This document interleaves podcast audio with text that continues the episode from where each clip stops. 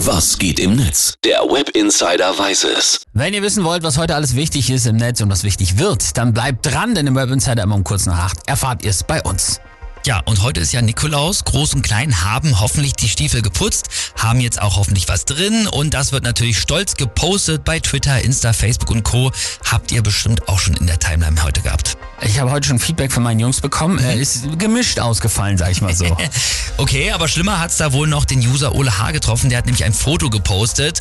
Darauf zu sehen seine Stiefel vor der Wohnungstür und da hat doch tatsächlich jemand einen Zettel draufgelegt und da steht drauf, Schuhe gehören nicht ins Treppenhaus, MFG ihr Nachbar. oh Mann. Deutschland in a nutshell, ey, Absolut. wirklich. Oh Mann. Dann Rainer König beschreibt hier in seinem Tweet die drei Phasen im Leben des Mannes.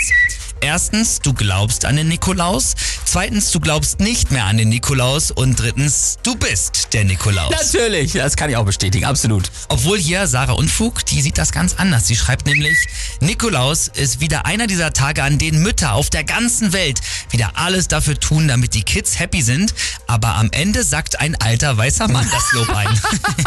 Auch was Wahres dran, jawohl. Dann hier Sera, die hat noch schnell ein Gedicht verfasst und getwittert.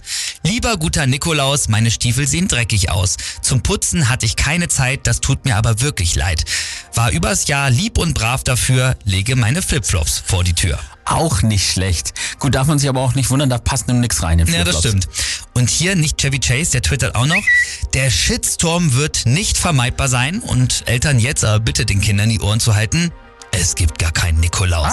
Das ist nur eine Erfindung von Deichmann und dem Rest der Schuhindustrie, um den Absatz ihrer Pflege- und Imprägniersprays anzukurbeln, von denen doch immer jeder behauptet, dass er sie zu Hause schon hat.